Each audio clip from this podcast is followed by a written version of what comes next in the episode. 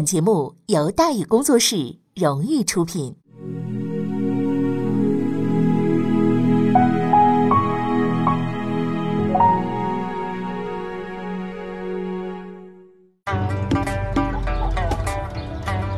说书唱戏劝人方，三条大道走中央，善恶到头终有报，人间正道是沧桑。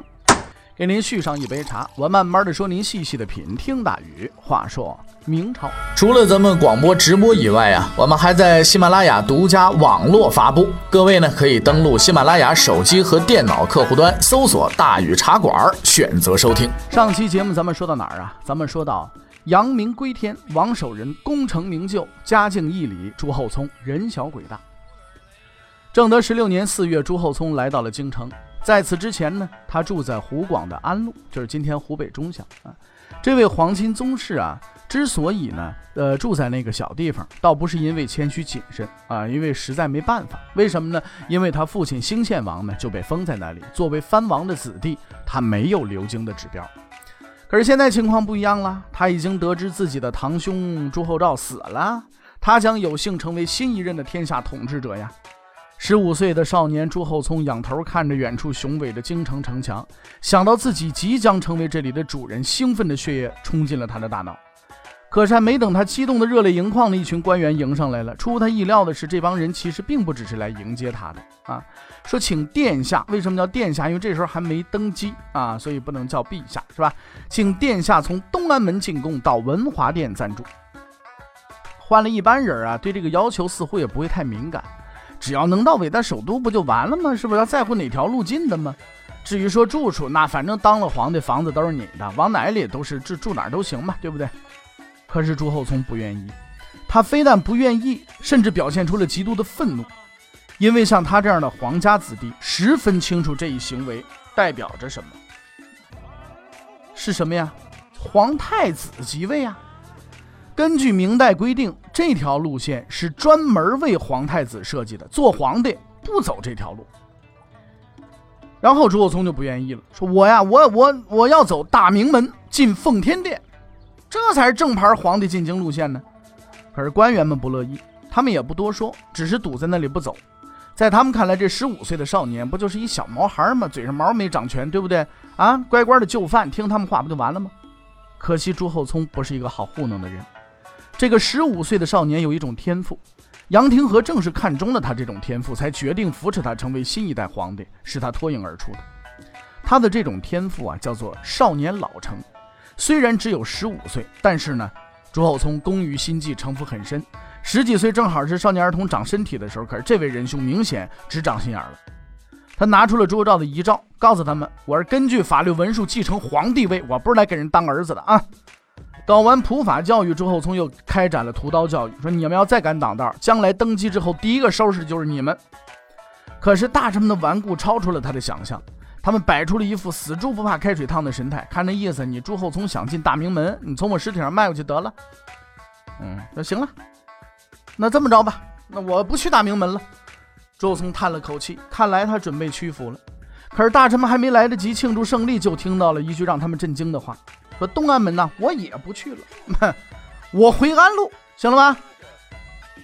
下边是集体沉默时间，在朱厚熜挑衅的眼光下，大臣们被制服了。他们看着眼前这个略显稚嫩的少年，陷入了空前的恐慌。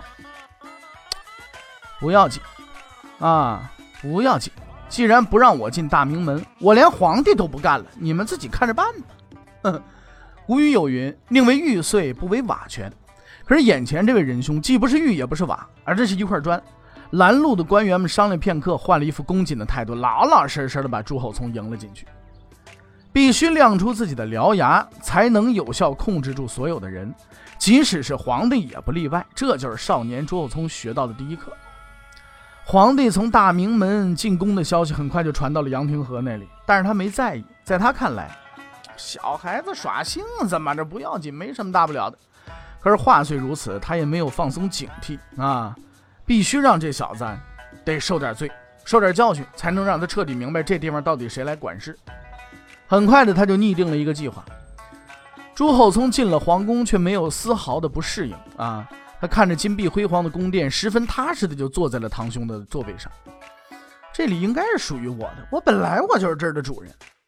从这天起，明代历史上最聪明、心眼最多的嘉靖皇帝开始了他长达四十余年的统治。前面等待他的将是无数的考验和折磨。在他登基后的第六天，第一次攻击开始了。这一天呢，礼部尚书毛成突然上书，奏书中引经据典，长篇大论，列举了很多人的事迹，念了很长时间。一般来说呢，这种东西都会让皇帝听着打瞌睡，但这次例外发现发生了。朱厚熜从第一个字开始就在认真的听，而且越听脸色越难看，到后来竟然站了起来，脖子青筋直冒，怒目瞪着毛成，恨不得撕了他。为什么呢？这也倒真不怪朱厚熜先生没风度，换了是你，你听他说那话，你估计也早就操起板砖上去拍这个毛先生了，是吧？事情全出在毛成的奏折上。这他这份文件啊，写的很复杂，但是归了包堆归去搁在一块儿呢，他这个这个呃奏折写的什么意思呢？啊，写的这个意思啊，就是皇帝陛下啊，我们认为您现在不能再管您自己爹叫爹了。根据古代的规定，您应该称他为叔叔。哎，这个您的母亲也不能叫母亲，你妈也不能叫你妈了，你应该叫叔母。从今以后，你爹就是孝宗皇帝，你管他叫爹就得了。最后顺便说一句，为了保证您能够顺利的改变称呼，免除您的后顾之忧，我们几个人商定，如果大臣中有谁违反这一条提议的，可以定性为奸邪，应该推出去杀头去。朱厚熜虽然年纪小，但读书很早啊。这篇文章的意思他十分明白啊，但是也十分纳闷啊。那怎么回事？我当个皇帝，连我亲爹我都当没了啊！不能认自己亲爹，我爹是谁还得你们给我指定一个。这种事儿还能强行摊派的？发出了怒吼，说：“父母还能这样改拐改来拐去的吗？”啊！皇帝怒了，后果不严重，因为杨廷和先生回答是：“嗯，可以。”朱厚熜也不是个笨人呢，他看见朝中大臣们异口同声支持杨廷和的时候，就已经清楚了这个幕后人物的可怕。于是，这个十五岁的少年丢掉了皇帝的尊严，叫来了身边的太监，叫他去请杨廷和进宫。朱厚熜叫杨廷和进宫，却没有在大殿上下达命令，而是安排他进了偏殿，恭恭敬敬地请他喝茶。说白了，他是找杨廷和来谈判来了。于是，这位少年皇帝放下皇帝架子，用恭维上级的口气吹捧了杨廷和一番，表扬他的丰功伟绩，最后才为难地表示说：“我这个爹妈呀，确实得需要一个名分，希望杨先生您得成全。”可是这个历经四朝已经六十三的老爷子一点面子没给他，认真听取了皇帝大人的意见，表示我会认真考虑。之后却是肉包子打狗，一去不回啊！无奈之下，朱厚熜只好和杨廷和玩起了公文游戏。他把表达自己意思的文书下发，要内阁执行。然而这所谓的圣旨呢，被杨廷和先生退回来了。因为根据明代规定啊，内阁首辅如果认为皇帝的意见不对，可以把圣旨退回去。这种权利呢，历史学名叫封驳。普通老百姓啊，如果有了委屈没处告状，可以去上访。可是朱厚熜先生啊，连这个最后的退路都没有了，因为他的上访信只能交给他自己啊。难道真的连爹都不能要了吗？无奈的朱厚熜终于意识到，他虽然是皇帝，却是真正的孤家寡人。在这座宫殿里，皇帝的称号论斤卖也值不了多少钱。要想得到所有人的承认和尊重，只能够靠实力。然而他这时候是没有实力的。不但得不到支持，连一个为自己父母争取名分的理论说法都没有。要论翻书找法条，他差得太远了。眼看着父母的名分就要失去了，痛苦的朱厚熜却软弱无力，毫无办法。可是天无绝人之路啊！在他最为绝望的时候，一个合适的人、合适的时间、合适的地点，可就合适的出现了。四年前呢，就正德十二年的时候。一个举人呢，垂头丧气地离开了京城发榜处。这里刚刚贴出了这一科的会试结果，前前后后看了十几遍之后，他终于确认自己又没考上。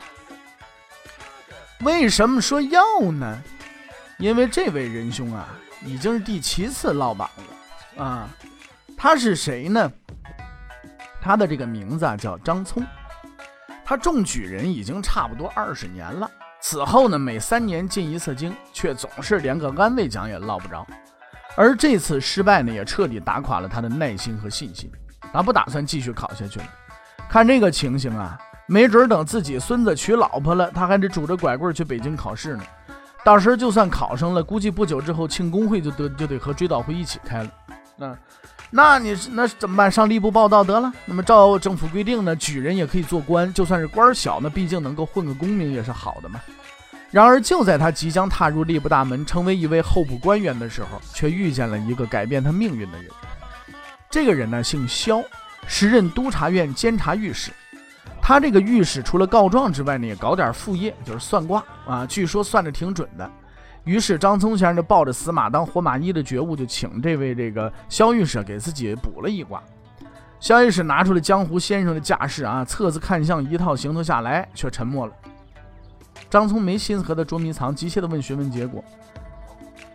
萧御史想了想，说：“得了，你再考一次吧。”这不是张聪想要的答案，在科举这口大铁锅里，他已经被烤糊了。说只要你再考一次，一定能中。萧半仙打了保票了。然而更刺激的还在下面。说你考上之后，几年之内必定能够大富大贵，入阁为相。张聪这下眼睛瞪大了，看着神乎其神的萧半仙，兄弟，你这牛皮吹的有点太大了吧？牛皮子吹爆炸了，可完了，连个进士都混不上，你还谈什么入阁为相？张聪不满地盯着萧御史，他认为对方明显是拿自己开涮呢，准备结束这场荒唐的对话，去吏部接着报道去。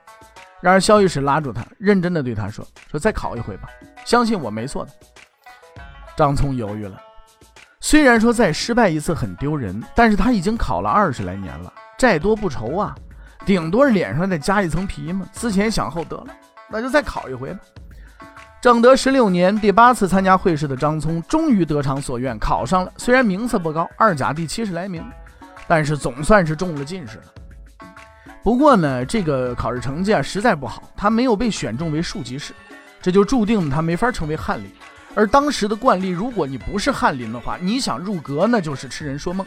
更何况张聪这时候已经四十七八了，这个年纪也只能是打打牌、喝喝茶，等着光荣退休得了。所以这么看来呢，萧半仙呢仍然是个大忽悠。张聪先生也没抱任何希望，他被分配到礼部，却没有得到任何工作啊。估计呢是礼部的官员对这个半大老头子没什么兴趣，就给了他一实习生的身份。人呢只要没事儿做，就开始瞎琢磨。张聪呢就是典型范例。他穷极无聊之下，看到了毛成先生撰写的那份爹娘名分问题研究报告，顿时如同醍醐灌顶，幡然醒悟。他终于意识到萧半仙可能是对的，庶吉士当不上了，翰林也当不上了，但入阁为相依然是可能的。这是一个绝佳的机会，飞黄腾达就在眼前呢。但是风险也是很大的。张聪十分清楚，他的对手并不只是自己的顶头上司毛成，真正的敌人是那个权倾天下、比皇帝还厉害的杨廷和。得罪了他，是绝对不会有好下场的。因此，在当时的朝廷里啊，大臣们宁可得罪皇帝，也不敢得罪杨大人。十年寒窗，好不容易混一功名，大伙儿都不容易，所以这事儿很多人都知道，但谁也不敢多嘴。可是偏偏张聪先生就是一例外，他这功名本来就是碰来的，跟捡的差不了太多。况且中了进士之后也是前途渺茫啊，连个正经工作都没有，这太欺负人了。反正我光脚不怕穿鞋的，对不对？谁怕谁？大不了就当老子没考过，不就完了吗？张聪先生虽然不算是个好考生，但是他有一特长，就是礼仪学。他对于古代的这一套形式主义啊很有心得。此刻呢，正中下怀，挑灯夜战，四处查资料，经过整夜的刻苦写作，一篇惊世大作横空出世。他看着这篇心血之作啊，兴奋之情溢于言表。睁着布满血丝发红的双眼，急匆匆地向宫中奔去。他明白自己的命运即将改变了。明代历史上最著名的政治事件之一——大礼义事件，就此拉开序幕。这个张聪先生这篇文书的内容啊，咱们就不说了。这是一篇比较枯燥的文章啊，估计大伙儿也没什么兴趣读，是不是？在文中呢，张聪引经据典，旁征博引，指向朱厚熜，说明了一个观点，就是你想认谁当爹都行。朱厚熜呢，当然太高兴了，拿着张聪的奏折，激动的对天高呼啊，说：“终于可以认我爹了啊！吾父子或全矣。”朱厚熜如同打了激素一般，兴奋不已，立刻召见杨廷和，把这篇文章拿给他看。在这位少年皇帝来看，杨先生会在这篇文章面前屈服。杨廷和看完却没说话，只是开始冷笑。那朱厚熜就问：“你笑什么呀？”杨廷和说：“那就这叫张聪的，这这人算什么东西啊？啊。”国家大事哪有他说话的份儿啊！说完，放下奏章，行礼之后扬长而去，只留下气得发抖的朱厚熜。好吧，哎，杨先生，既然这样，那可别怪我不客气了啊！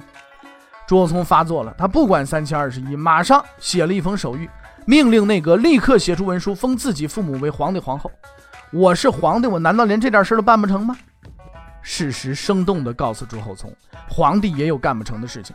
如果杨廷和先生不同意的话，他什么也干不了。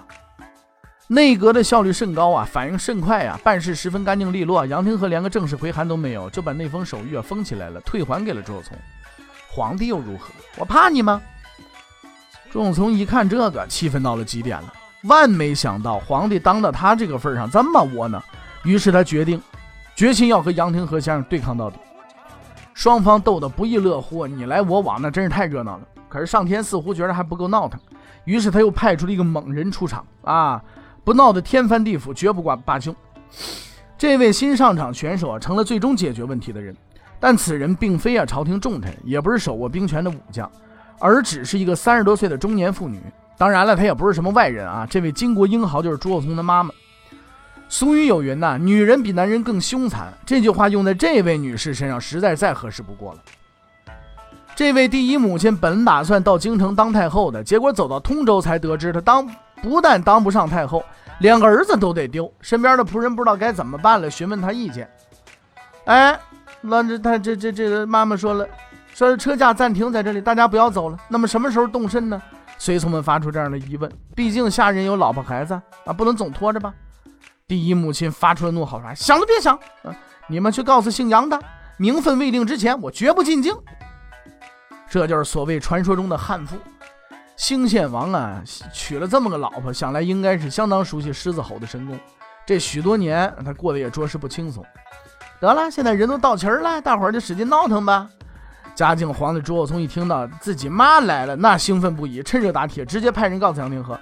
你要再不给我父母一名分，我妈不来了，我也不干了啊！我宁可回安陆当土财主，我也不当皇帝。张聪也看准了机会，又写了一篇论礼仪的文章，要求杨廷和让步，给个名分。一时之间，三方遥相呼应，大有风雨欲来，誓不罢休之势。那么，他们最终究竟是否获得了胜利呢？欲知后事如何，且听下回分解。